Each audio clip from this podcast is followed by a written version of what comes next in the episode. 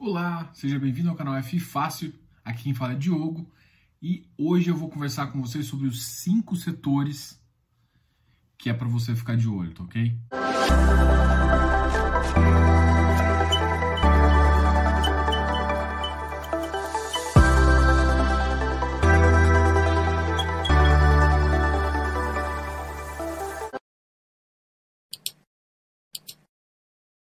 Então vamos lá?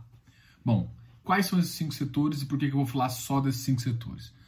Para mim, isso é uma questão de estratégia. Hoje eu estou falando dos setores que têm o maior volume e, para mim, que tem a maior perenidade. De novo, eu acabei de falar aqui, para mim, Diogo, então isso é uma opinião, não considere essa recomendação.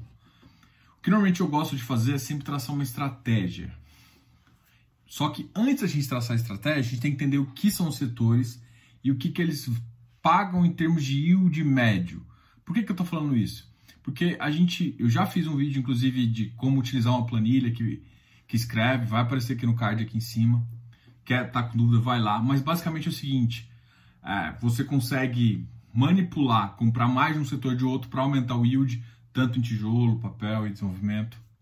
Agora aqui a gente vai falar um pouquinho uh, dos setores específicos e o que, que a gente vê como oportunidade e o que, que não é oportunidade. Vamos começar pelo setor, talvez um dos mais afetados pelo Covid, né? Se você passou essa pandemia, está vindo há um tempo atrás, acho que você deve ter visto isso nas histórias. Se está vindo isso agora, você fala, nossa, meu Deus, a gente ainda não passou, e realmente não passou.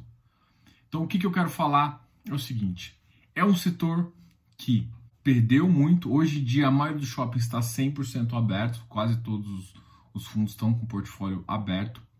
Contudo, existem umas medidas de restrição. Essas medidas de restrição fazem o quê?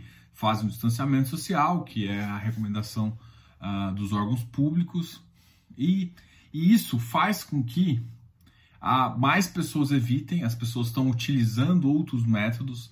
Né? Agora, recentemente, que liberou uh, bares e restaurantes. Então, essa é uma dinâmica que, para voltar ao consumo real e os shoppings voltarem a ficar mais que centros comerciais, vai demorar um pouquinho. E essa demora faz com que os shoppings façam o quê? Dê desconto para as pessoas. E esse desconto reflete no seu yield. A questão dos shoppings agora fica da seguinte forma: como, como ele será no futuro? Imaginei, eu sempre, o mercado nos Estados Unidos já estava em decadência dos shoppings, mas eu sempre tive uma outra visão aqui no Brasil. Essa visão mudou? É o que a gente vai discutir agora. Mas a primeira coisa que você tem que entender é o seguinte: a gente estava no shopping. Os shoppings pagavam um dividendo muito bom, eles são atrelados a ganho e faturamento das empresas, uh, e isso faz com que você às vezes ganhe até um décimo terceiro. Isso é lindo para os shoppings, e isso sempre atraiu muito a gente. É, é, ele, mesmo sendo um monoativo, ele é multi-inquilino. O que, o que ajuda. A, questão do, desse shopping ser monoativo, a única questão dele é que se ele for monoativo, ele está dependente de uma região. E aí, por exemplo, vamos falar de Covid de novo. Se uma região, por exemplo, São Paulo fechou e outra cidade, tipo, Floripa, não fechou durante um tempo, depois Floripa fechou e São Paulo reabriu, você não pega esse movimento e no mais diversificado, ele te ajuda a melhor diversificar isso. Mas é uma questão de você avaliar se vale a pena. Então a gente tem, primeira coisa, questão de diversificação. Mas de qualquer forma, o que o, shop, o shopping chama atenção é justamente porque ele não fica, como são várias lojas, ele não fica concentrado em um só uh, inquilino. E isso ajuda muito, muito o shopping. A história do shopping são muito boas. Uh, agora o que a gente tem que ver é e o futuro dos shoppings. O futuro dos shoppings é uma coisa que, na minha visão, Garantido não tá, mas é o futuro muito melhor. Uh, se você pode notar, é meio psicológico nas pessoas, as pessoas, a gente vive numa sociedade que não está preparada para ficar em casa, não está preparada psicologicamente. Uh, a gente gosta de entrar em contato com a família, é uma questão cultural nossa. Talvez em outros países não seja tão relevante, mas no Brasil é cultural. Então, se é uma questão cultural, é muito difícil. Então, os shoppings nossos são esses centros de cultura. Por enquanto, as, a maioria das pessoas estão fazendo restrição, né? Estão realmente se restringindo de, de, de, de algumas uh, de algumas questões por conta das medidas, e isso faz sentido, mas por enquanto que tiver a, a, a doença ficar evidente, pode ser que ainda mantenha. Mas uma hora ou outra a gente pensa que isso vai acabar. Não que não vai ter outras, mas que a gente vai ter uma vacina e isso vai diminuir. Diminuindo isso, volta consumo, volta preço, volta shopping. Então, e aí, o que que acontece? Na minha opinião, shoppings vão continuar sendo extremamente importantes como centros urbanos. Não sei na sua cidade, mas em várias cidades que eu conheço, os shoppings não são mais só centros econômicos, são centros econômicos, são centros gastronômicos, às vezes tem centros, eu já vi galerias, centros culturais, tem centros, uh, eu ia falar de balada, mas uh, centros de entretenimento. Então, tudo isso faz por quê? Porque a gente tem uma característica, infelizmente, de insegurança. Então, dá uma impressão que o shopping é mais seguro, que você não tem que sair na rua para pegar seu carro, então ele está ele tá isolado. Isso faz com que aqueles, aquela região de shopping é, é um, fica uma região mais interessante. Não são todos os shoppings que têm realmente todos esses aspectos, mas mesmo que não seja para esses aspectos, seja para sentar num, bar, num barzinho dentro do shopping e conversar, isso vale muito a pena e o pessoal tem feito isso. Então, ele é além de centro de compra. Ah, mas o perfil de compra pode mudar? Pode. Mas você concorda que o perfil de loja também pode mudar. Então pode ser que não, não faça mais sentido você ter uma loja de eletrodomésticos. Não faça mais sentido. Mas não no sentido com o vendedor lá. Mas talvez seja uma auto-totem alguma forma onde você simplesmente vai buscar uma mercadoria que você comprou online. Então tem outras formas de você utilizar o mesmo ambiente porque você quer agora. Você comprou agora e quer ir lá pegar. Você não quer pegar fila, não quer fazer isso, quer ir lá rápido, pegar num lugar seguro. A importante da palavra é que é seguro. Pode estar na rua? Cara, na maioria das cidades vai falar que não. Porque se você dá essa liberdade até as 10 horas, 11 horas, normalmente o shopping fica aberto esse horário, quantas cidades realmente pode falar assim, olha, você vai sair tranquilo e entrar tranquilo? Não, mas no shopping você sai, está no estacionamento, tem segurança, tem tudo. Então, é uma adaptação, porque a gente ainda pensa em segurança. A gente é muito. Então, assim, a cultura nossa de shopping não deve mudar. A precificação pode mudar? Aí que está a jogada. Precificação pode mudar. Por quê?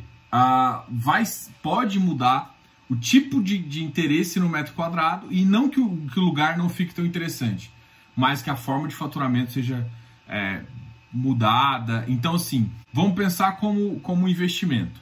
Vale a pena ainda? Vale. Vale a pena no futuro? Vale. Vai ficar com o mesmo yield? Esquece, pensa, não pense em yield como um valor fixo de 7 ou 7,5. Pensa no yield como um interesse maior do mercado. Então, interesses maiores pagam mais yields, interesses menores pagam menos yields, beleza? Então, o, o shopping, na minha, na minha conjectura aqui, ele tem um interesse médio com base no metro quadrado que ele produz. Pode ser que em alguns fatos ele caia um pouquinho nesse yield.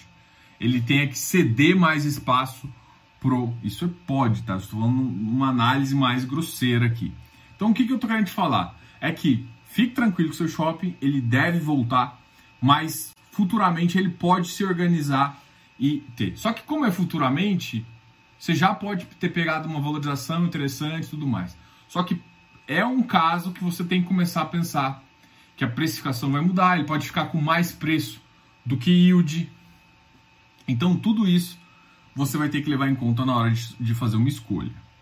E agora vamos trazer para o momento atual, que eu acho que é o que todo mundo quer também. Putz, e os preços, Diogo, como é que estão? Os preços estão malucos. Beleza, a gente saiu do Covid lá em chão, mas todo mundo sabia nada. Quem comprou, comprou. Quem comprou tá feliz, né?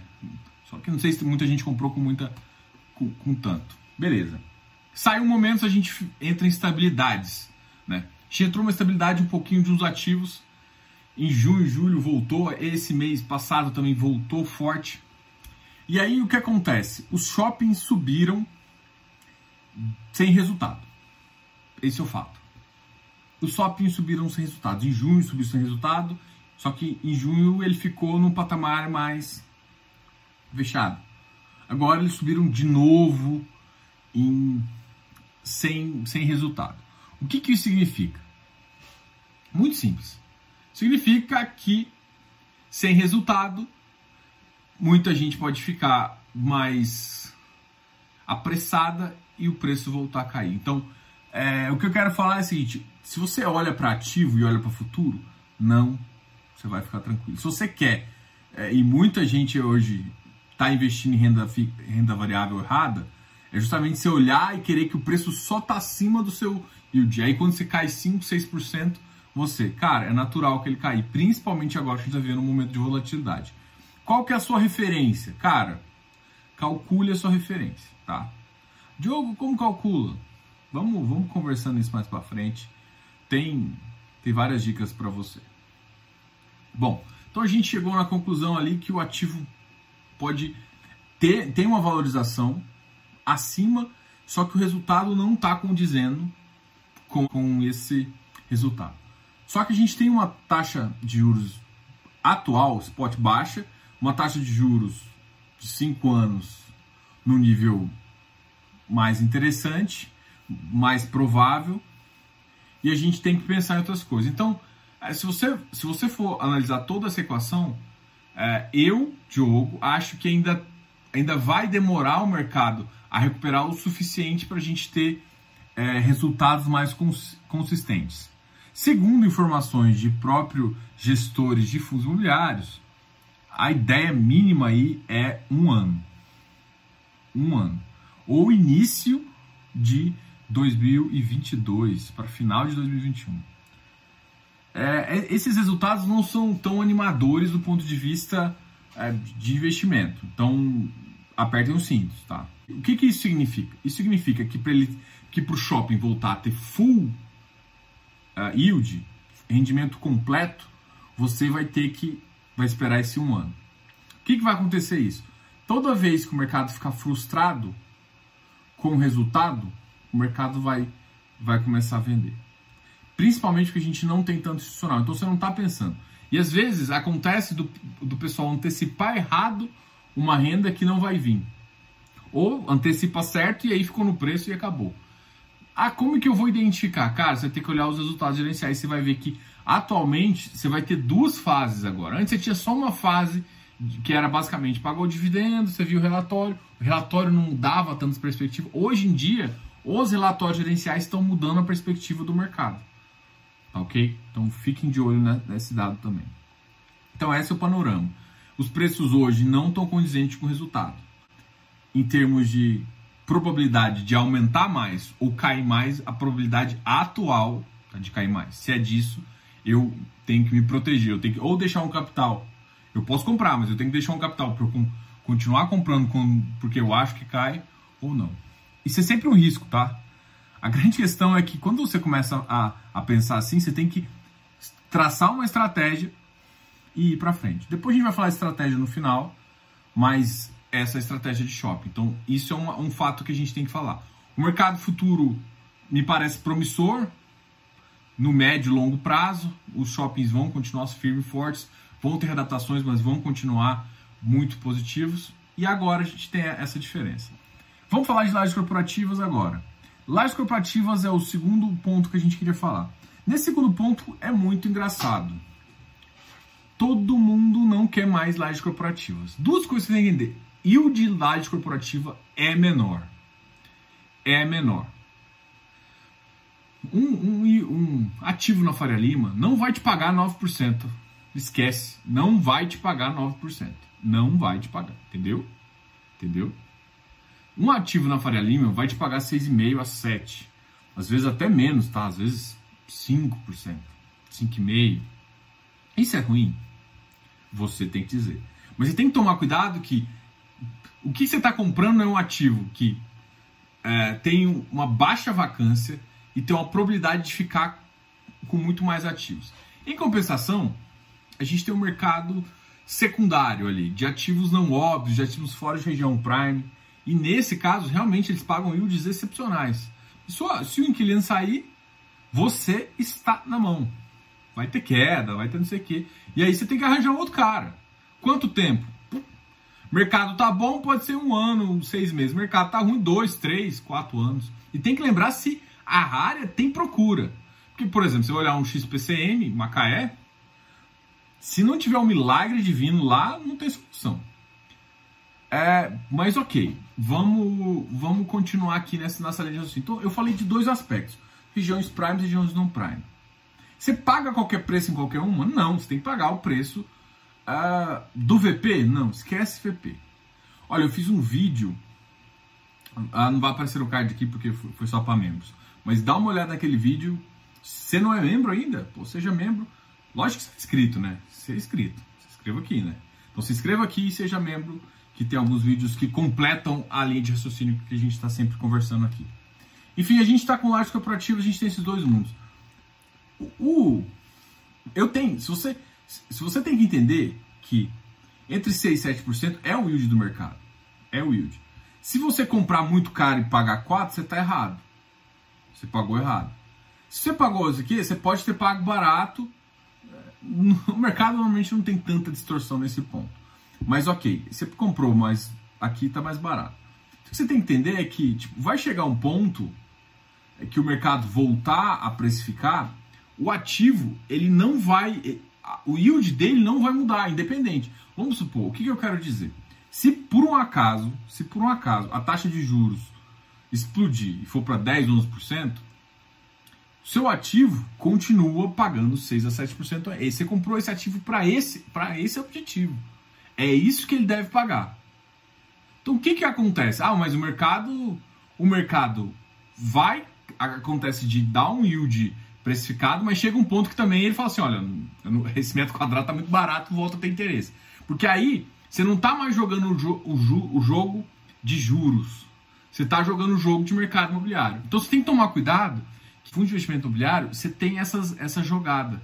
Você às vezes olha como ativo imobiliário e às vezes você olha como ativo de juros para calcular a atração.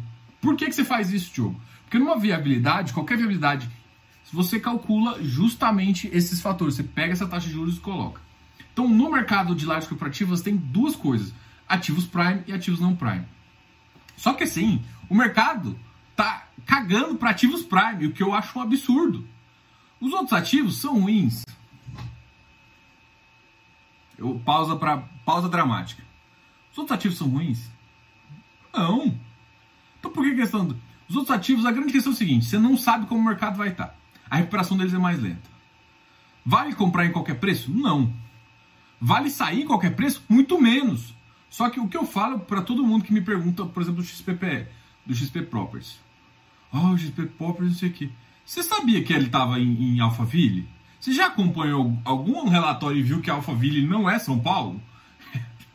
é um ativo que tem uma vacância maior, é uma região boa, tem excelentes prédios, mas não é São Paulo. O que, que eu quero te falar com isso? Cara, olha só, você, quando você compra o ativo, você tem que saber a região que ele está para entender mais ou menos como é que é o ciclo imobiliário daquela região. A, o problema é que todo mundo chega depois. Ah, nossa, tem ativo bonitinho. Cara, bonito é muito importante, significa qualidade. Mas a gente tem que ter localização. E a gente tem que ter gestão. Existem oportunidades nesses dois mercados. Tem que ter ativo que está muito descontado. É numa região, por exemplo, Alphaville. Ah, Diogo, Alphaville vai sofrer? Vai. Mas talvez dois, três anos, o ativo volte ao normal. É um ativo que vai te pagar é, entre 5 e 6, 6,5. No, no momento normal, você vai receber lá entre 6,5, 7,5, talvez 8. É isso. Fora disso, o ativo tá, você está com uma precificação melhor ou pior. Só que isso é ocupado. Só que assim, quando ele desocupa, a demora é maior. Você tem que precificar isso também. Tá ok? É um ativo que paga 8%, mas aí você faz uma taxa de desconto em relação a um fluxo de caixa vazio por um tempo, de ou faz já, já descontando uma vacância de. Enfim, eu não vou te dar todas as técnicas aqui, mas existem várias técnicas que você pode fazer para realmente entender. Ativos, aí, aí que está a sacada. Ativos, por exemplo, Faria Lima, você pode colocar uma taxa de vacância, mesmo em crise, X. Porque ele tem giro, mas você consegue. Você tem que dar desconto tudo mais, mas a taxa de vacância física normalmente é baixa.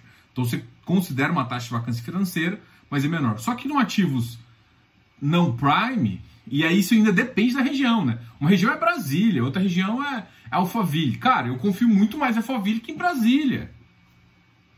Entendeu? Tem, tem, tem pesos aqui que a gente tem que medir.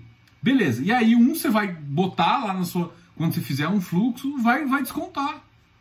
É isso. Simples assim. E aí é isso que tem que entender. Só que você tem que saber o ativo que você está comprando.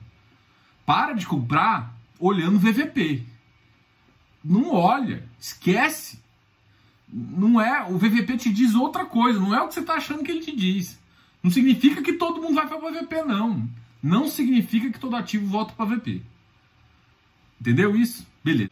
Todo mundo olha logístico, e é o próximo setor, esquece de olhar. Agora tá modinha logístico, né? Agora aí a laje corporativa tem laje corporativa Prime muito barata. Ah, Diogo, me fala aí qual. Tá, me paga um cafezinho antes, né? Enfim, o que eu quero te falar é o seguinte, cara, avalie os. Não, não, quando, quando alguém me pergunta assim, pô, mas o que aconteceu com com XP Properties. O que está acontecendo com. Cara, olha o ativo dele. O ativo não muda. Só que vocês têm que entender que existe um ciclo imobiliário. Olha, passando por uma crise é muito. Se o PIB encolheu, se as empresas vão ter que encolher, isso encolhe, isso aumenta a vacância. Vocês têm que entender que está correlacionado. Não adianta chegar e, e ficar desesperado. Cara, você comprou renda variável.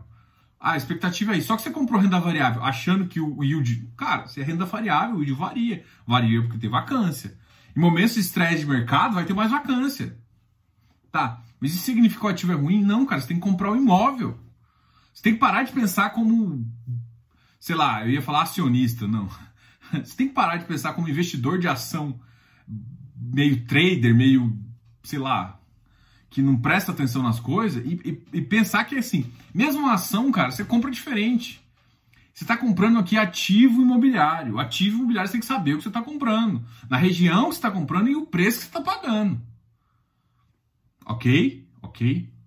Porque senão vem gente perguntando, cara, RBR, RD. Ah, meu irmão, olha aqueles ativos lá. Para, né? Pô, se desculpa, tem gente que vai ter, claro. Mas aquilo lá não passa nem de perto da minha carteira. Não tem nem chance daquilo lá entrar na minha carteira. Nem chance, seja zero. E, e não é um XP Macaé, mas. Vejo, eu vejo ativo lá que tem um potencial assim. Se um inquilino sair, eu, eu fico com. Pode. Assim.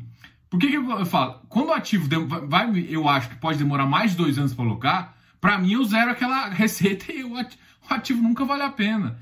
Entendeu? Vocês têm, vocês têm que prestar atenção nisso. Enfim, então lajes corporativas, você tem que comprar olhando os ativos e sabendo que cada região tem o yield e sabendo que todas essas. Essa, essa, é, quando todo mundo olha para um setor, cara, vai ter, vai ter joia a preço de banana aqui, tá? Então, assim, não fique focado só no que todo mundo tá olhando. Isso vale para shopping também. Só que assim, em shopping agora eu já tô vendo isso aqui.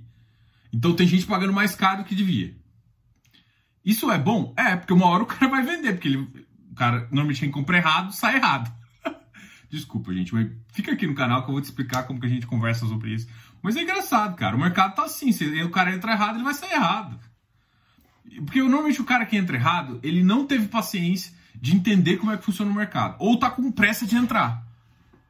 E aí, de repente, ele entra, fica feliz porque cresceu um 2% e puf, e aí vira ação. Aí ele acha que, que vai querer fazer giro e não sabe nada, que esquece de olhar mercado imobiliário.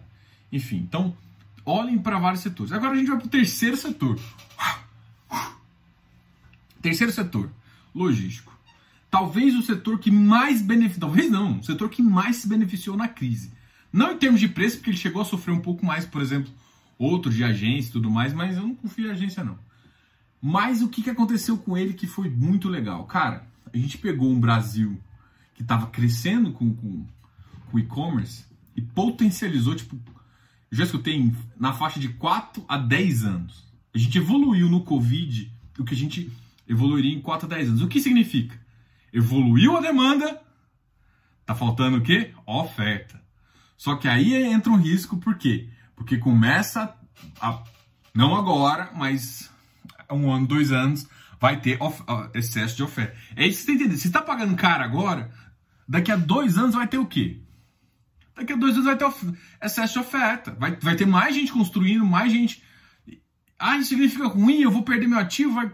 Cara, a grande questão é se você está num bom ativo, vai. Tá, mas você não pode comprar qualquer porcaria do mercado logístico, não. Não é porque o mercado. Muita gente está usando esse, esse valor agora para sair.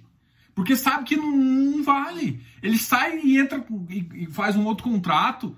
Então tem que tomar muito cuidado quando você está entrando para ver se ele tem perenidade se ele, se, ele, se ele tem futuro, se ele continua dando, gerando renda. Então a região é muito importante.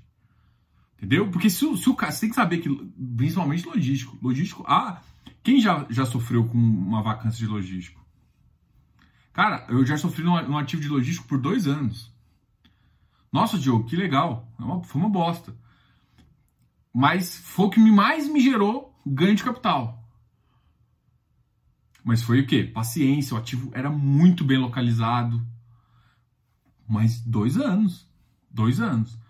Ativo, lá, ativo ficou lá em cima, mas se você for olhar o yield mensal que eu recebi, eu comprei porque eu sabia que ele era bem localizado. E o mercado precificou errado atrás e precificou.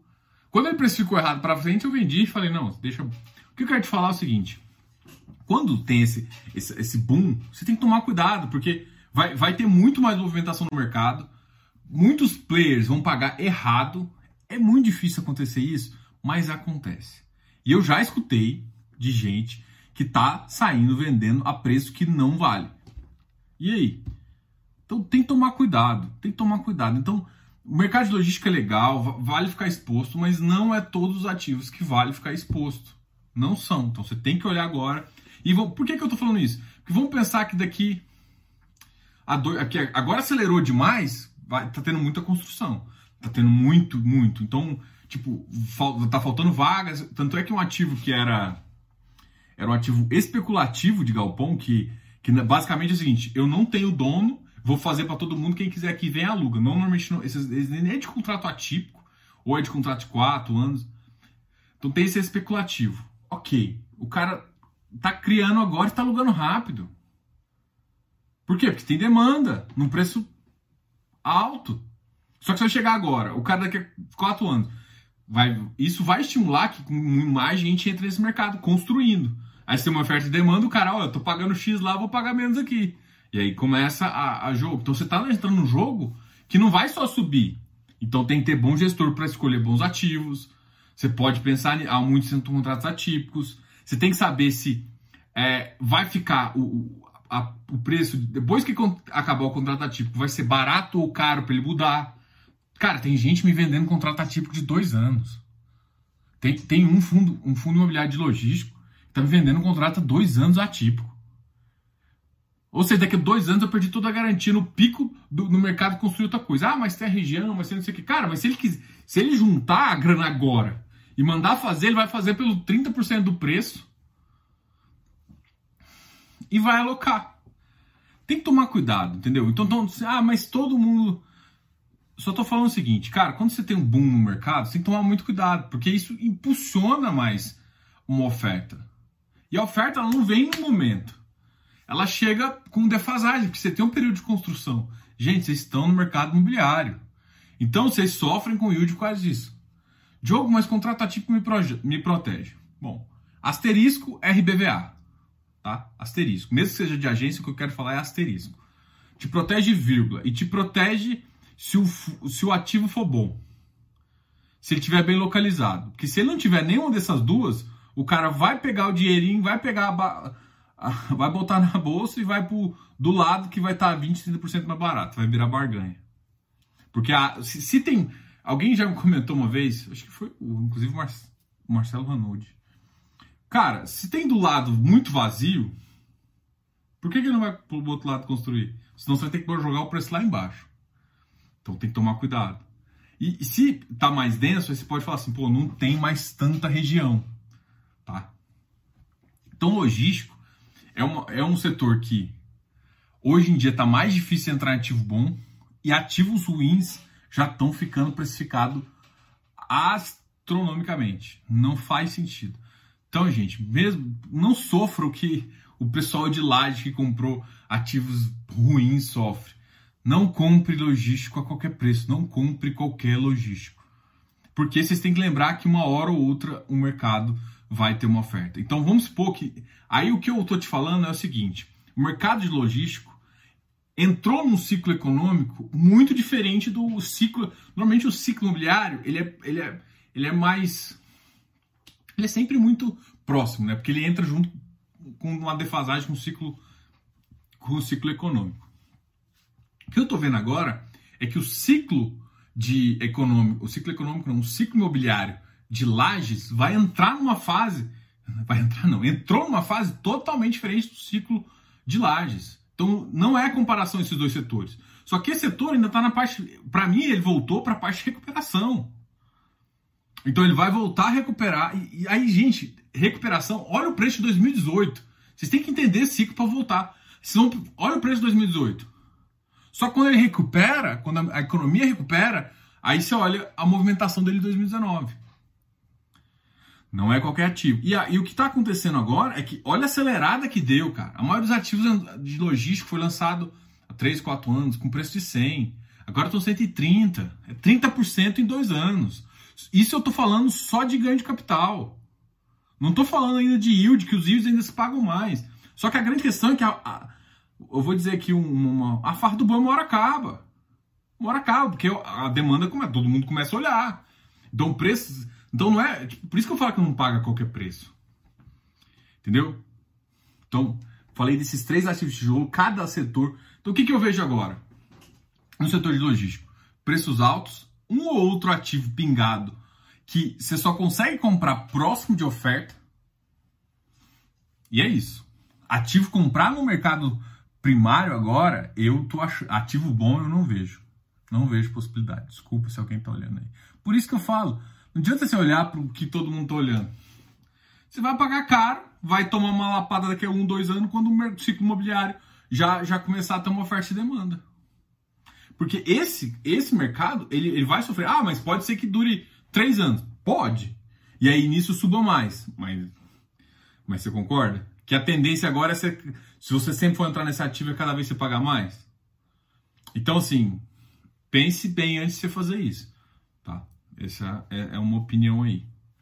Agora, beleza, cara, falei de três setores de tijolo. Então você está vendo que cada um está no momento, cada um tem uma forma de precificar, cada um tem uma oportunidade. E agora eu vou falar de fundos de papel. Fundos de papel, cara, a gente tem três classificações, né? O high grade, high grade, high yield e middle risk. O middle risk está sendo os fundos que estão dando mais sucesso. Talvez, não sei nem se outro cara fala isso. Eu vi no, num relatório, eu achei máximo. O que, que é o middle risk? É o risco que ele pega, ele faz uma carteira, um book de CRI misto. Book de CRI, Diogo? É, ele, compra aqui, tá? A carteira de CRI dele. Então ele faz uma carteira de CRI mista. Ele compra parte de um e parte de outro. Na maioria dos casos, ele pode acelerar ou desacelerar um de acordo com o que ele está vendo no mercado. Então eu gosto disso. Isso exige uma preparação, uma estratégia. O cara consegue ver ciclos imobiliários e consegue fazer isso. Esse é o tipo de, é, de carteira que mais me agrada. Que mais me agrada do ponto de vista, principalmente para quem é, não está preparado para um high yield ainda, tá? Os, o que aconteceu com esse mercado atual? Vamos voltar e falar de preço agora. Os high yields já estão no VVP, tem high yield negociado a 111, 112. Vocês sabem da minha opinião sobre VVP, né? A yield já está no preço, ah, não todos, mas alguns, os melhores já estão num, num, num preço mais, mais alto. Vamos lá para o segundo caso, middle risk. Middle risk os bons também estão com VP extremamente alto. Né? E os ruins estão ou no VP ou às vezes um pouquinho abaixo, tá? Então, essa só que os high grades estão sendo muito descontados. Olha só. O que, que eu quero te falar? Gente, ciclo de. Aí agora a gente fala, esquece o ciclo imobiliário. A gente vai olhar um pouquinho, porque, como é indiretamente, você tem que entender. Mas ciclo de juro, qual que é a tendência agora? Alguém está vendo o IPCA aí? IPCA faz o que depois que ele subir? Ah, tem. tem eu conversei com, com, com o Vitor Duarte. Ah, mas tem o hiato do produto. Ok, eu concordo, é um termo econômico muito lindo, faz muito sentido, mas a cesta de ativos, principalmente salários, já está sendo afetada, mas ainda não está sendo captada pelo IPCA. Não só sou eu que falo isso. Ok? Então, o que, que eu estou querendo dizer? Cara, o IPCA sobe, tá? Então pode, aí já é expectativa. Uma coisa é o que o relatório Fox fala, agora o que o Diogo vai falar, que é a minha estratégia, tá? Na minha, na, minha, na minha visão, eu acho que o IPCA vai acabar subindo antes do que estão prevendo no atual relatório de, de, de, de, de Focus, eu acho que vai subir antes. E se vai subir antes, o IPCA, uma hora, vai sub, acabar subindo antes um pouco a Selic, tá? Minha opinião, tá? Já, a gente já teve alguns bons números de recuperação de emprego formal, isso já me animou, mas o mercado, principalmente voltado à comida, é, pode ser justamente por conta da pandemia, porque alguns países mais desenvolvidos podem ter diminuído a produção. Então, o que, que acontece? Ah, mas eu vi gente conversando isso. Ah, mas soja, mas não sei o que. Gente, você tem que pensar o seguinte: tudo que você exporta, é que o Brasil exporta, não é que o Brasil importa. Mas se o Brasil exporta, tem muita coisa que tem, só que o cara vai aprender a vender em dólar do que vender para você. E aí, quando ele vende mais em dólar, falta para você e aí o preço aumenta. Entendeu? Se, se o preço aumentar, então você sofre também com. Porque o dólar tá alto, o cara vai querer vender em dólar. Você tem que entender que, tipo, tem coisas que sofrem mais é, com, esse do, com essa parte dolarizada, tá? Por, por, isso que o GPM tá tão alto. Mas eu, a cesta que eu acompanho do, dos, dos itens uh, de IPCA já começou a aumentar. Ainda não tá tão pesado porque um, um dos itens ainda não subiu tanto. Na hora que ele subir, você vai ver isso. Então, enfim, uh, isso é a opinião. Então, beleza, a gente está aqui. Para mim, os high yields. Também, agora, para mim, só faz sentido entrar a maioria em oferta. Os middle risk tem ativo bom que pode ser comprado. Então, porque ainda está um pouquinho, às vezes, descontado, tá ali próximo. E os high grades, cara, tem muita muita oportunidade. só que high grade tem que tomar muito cuidado. Porque tem gente que tem high grade, clean, careca, que é aquele ativo, ou clean ou careca, que não tem alienação fiduciária de imóvel. E tem que tomar muito cuidado ainda, porque tem ativo que tem que falar que tem alienação fiduciária, mas não é de imóvel. Eu só acredito, eu gosto mais de alienação fiduciária de imóvel. Tá? Então, essa é claro que, por exemplo, tem, tem, tem fundo que eu topo um, um que não tem, mas aí você tem que ver a carteira, ver toda com porcentagem baixa de PL, tem que ver um monte de outros, outros itens, mas no geral você, você faz isso, tá? Beleza, a gente acabou de falar da, dessa previsão. Então, um que você, você, nesse setor você olha taxa de juros, spot, futuro, DI, DI 1,23, DI 1,22, dá uma olhada na. Realmente, você vai ter que ver a taxa de curva subindo para você entender. Então, aqui a gente falou do quarto setor, setor de crédito. E agora a gente vai falar do quinto setor de desenvolvimento. Cara, desenvolvimento é um setor muito legal. Quais, quais esses dois setores que têm se comportado muito bem? Cara, residencial agora está voltando. Não voltou os preços de um nível mais alto, de um nível mais baixo, mais ou menos. O preço pode ter tido uma leve alta, mas muito pouco ainda. Mas é um setor que todo mundo está de olho. Então, tem fundos aqui. É um fundo que, se você for iniciante, você vai pular esse vídeo. Pule. Porque você não está preparado para isso. Porque fundo de desenvolvimento, existe fundo de desenvolvimento clássico e o fundo de desenvolvimento mix. Tá? Fundo de investimento clássico é o que ele vai fazer o seguinte: ele basicamente não te paga nada, recebeu lucro, te paga. Ou na venda do imóvel, ou porque desenvolveu, ou porque terminou, enfim, é isso. Você entra num risco e sai no outro. E aí isso pode demorar dois anos. Esse é o clássico. E esse normalmente é o que te dá mais ganho. Os, tem fundo que faz o quê? Ele também te antecipa uma pequena partezinha, inclusive em renda mínima garantida. Ai, Diogo, renda mínima. Cara, renda mínima garantida, cara, depende da estrutura. Depende da estrutura. Se a estrutura for boa, cara, entra. Mas, ah, mas me fala um caso. É porque a gente tem muito caso ruim de RMG, mas muito caso. E muito caso ruim, por quê? Porque o cara não dimensionou errado, não dimensionou o risco errado, e aí quando sai, a perda de renda é muito alta. Quando a perda de renda é muito alta, reflete muito no preço. Só que aí você tem que ver outra coisa, beleza. Além de ser VRMG, você tem que ver se os ativos são bons. Porque se os ativos são bons, uma hora recupera. E, e aí, é, só que assim, você tem que estar disposto, você tem que entender nível de risco. Então, o desenvolvimento agora, residencial, está um, num padrão bom, vai acabar puxando um pouco a parte de loteamento também, só que loteamento, a tendência média no próximo ano ainda não é tão desenvolver ainda, porque quem for comprar agora vai, porque o loteamento às vezes é um, é um sonho muito futuro. Então o cara pode, putz, não vou ser. E, mas o de casa, alguém que já tá. Porque alguém tá comprando casa já tem uma parcela de dinheiro. O outro tá querendo investir, ou tá querendo investir, ou tá querendo. Então o mercado de loteamento pode sofrer um pouquinho mais. Então, tanto é que você vai ver, ah, muito provavelmente, alguns, alguns, algumas carteiras aí migrando, aumentando um percentual maior em residencial. É, eu, eu, apesar de todo mundo, eu já escutei gestores falando que gosta mais do, do de baixa renda, eu tenho, eu, eu teria uma, uma, parcela também em residencial de alta renda, tá?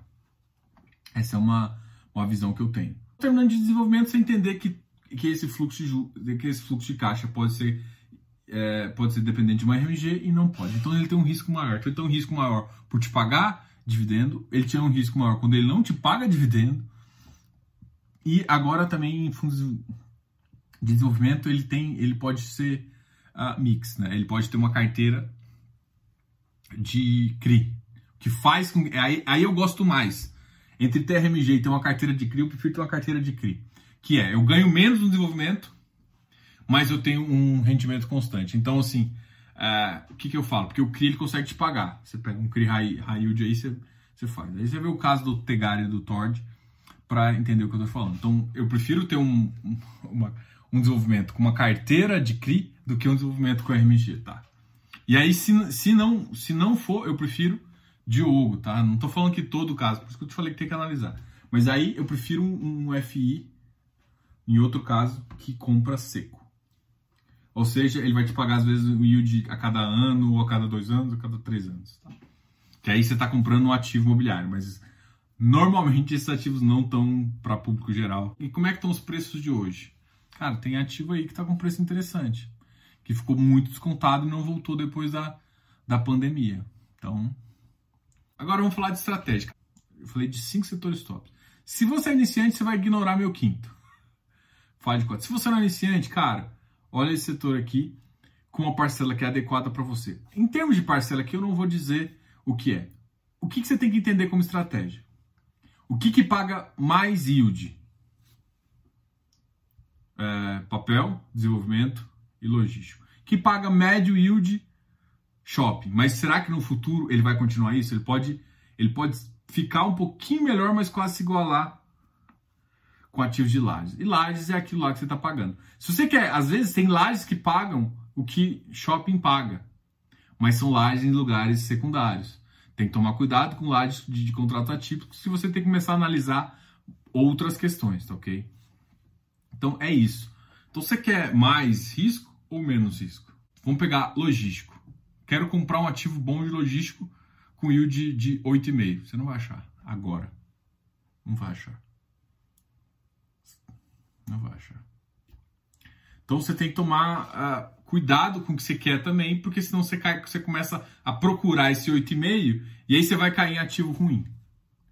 Tá? Então entenda qual que é o que, que o mercado pode pagar. E assim, o mercado vai pagar entre, vamos supor, 7 e 8,5. Só que o mercado já, já colocou o preço nele lá em cima, em que agora, se você entrar, ele vai estar tá pagando os seus, sei lá, 6. Eu não acho que vale o risco com essa mudança. Então, por isso que eu falo que a gente tem que traçar uma estratégia. Na hora de ver o setor, se todo mundo está procurando, evite. Vai para o que não está. Ah, mas agora está fazendo feito, for fazer uma, um lançamento, uma, uma oferta. Pô, sua oportunidade. Então tem, não é deixar de olhar um setor, é simplesmente saber aonde que vai ser. E outra, de vez em quando você pega umas, umas quedas loucas, porque alguém está desfazendo uma posição, você não sabe por quê. Então lembre-se às vezes de, por exemplo, deixe uma ordem, uma ordem você acha que você, você tem uma precificação boa, deixe uma ordem válida. ok? Aqui eu estou te falando mais ou menos como montar. Se você pensa em, Diogo, vou calcular TIR. Eu só calculo TIR em carteira ativa. Em carteira passiva, eu, eu, eu só eu desconto para ver o que, que eu consigo. Eu calculo payback descontado para saber quanto tempo ele vai me pagar. Porque eu tô querendo ficar com o ativo muito bem. Se ele me pagou em seis anos, eu tô feliz. Daqui de seis anos para frente tudo lucro, mais o ativo que, que eu vender. Então, se eu, eu quando eu vou entrar no ativo de longo prazo, o que normalmente eu faço é calcular isso. Porque eu só consigo um de, Por que, que eu estou falando isso? Porque um ativo de longo prazo, que de 10 anos, eu não tenho ideia da precificação dele no final. Então eu teria que fazer uma, uma, uma estimativa que eu não faz, para mim não, Diogo, não faz sentido. Não faz sentido eu fazer isso. Então com ativo, essa essa minha carteira de longo prazo, o que, que eu quero saber é quanto tempo o ativo me paga, descontado a uma taxa que eu defino e tem que ser uma taxa justa, tá? Diogo, eu faço isso. Por quê? Porque no futuro, se eu, se eu tento calcular ativo, não sei. Depois de 10 anos eu revejo ativo, entendeu? Mas depois desse, ah, mas Passou seis, e meio, anos e meio. Passou esse, o tempo de payback, sete anos. Chegou lá, eu posso calcular a TIR passada ou calcular a TIR para mais um, dois anos. Mas só se eu tiver já insatisfeito, alguma coisa assim. Eu só volto a calcular a TIR do ativo quando muda muito os meus critérios. Mudou bruscamente, putz, ele comprou um ativo que eu fiquei puto.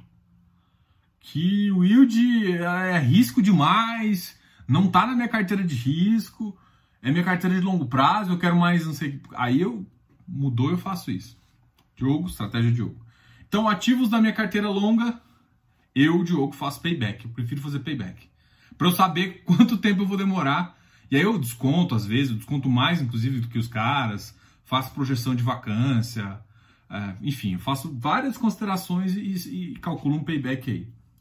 Quando eu falo minha carteira ativa, Aí eu falo de TIR, aí eu falo de VPL, aí eu converso com você. Às vezes eu calculo TIR, às vezes eu calculo VPL, tá?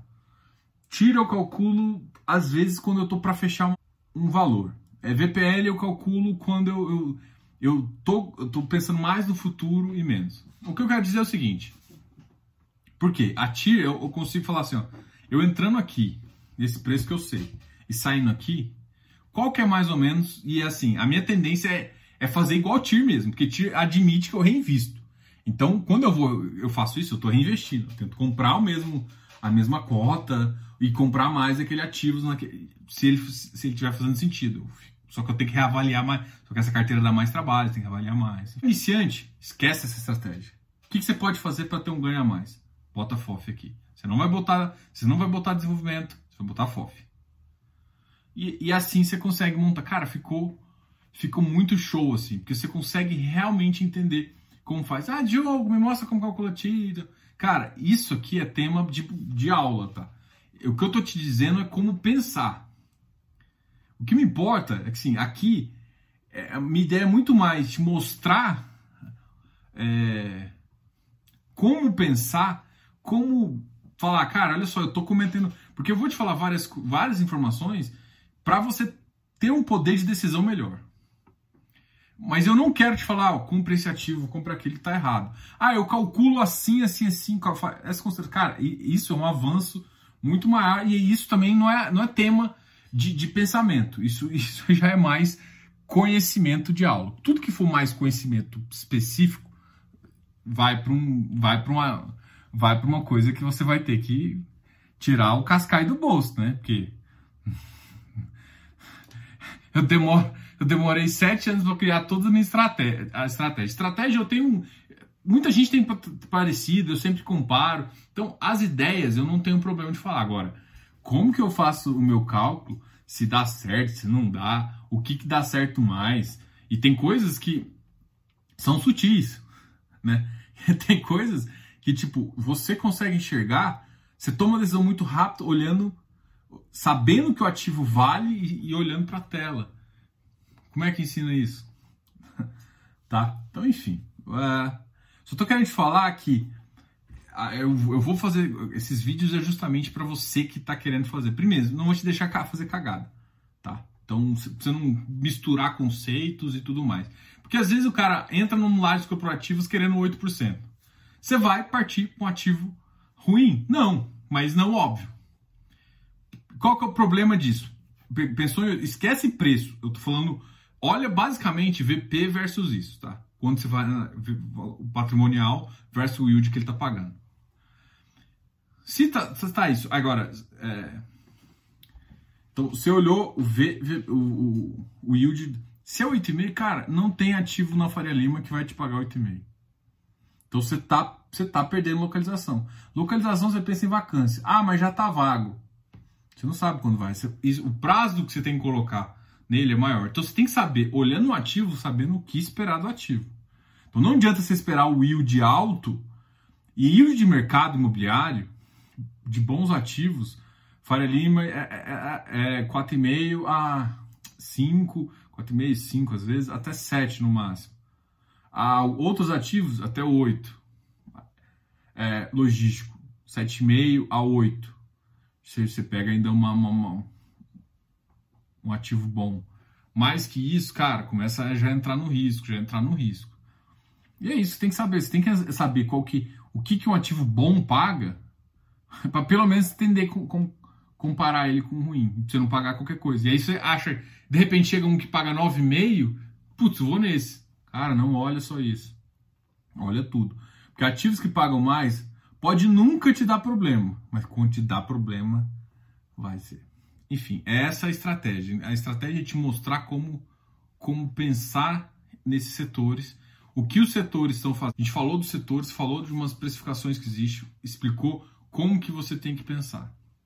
Eu acho assim que você sabe, você saiu daqui um pouco melhor, né? Dá um like aqui, se inscreva no canal. Olha, a gente tem um programa que é programa de membros que a gente fala, conversa mais algumas coisas. De qualquer forma, foi. Eu vou deixar esse, vou tentar deixar esse vídeo.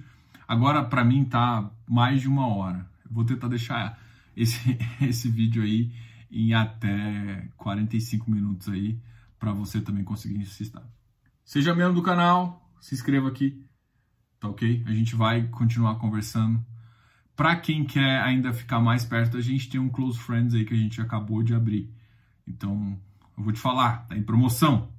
Entra aí, tira o cascai do boi e vai, vamos aprender junto. Beleza? Grande abraço, Diogo, canal é FI Fácil.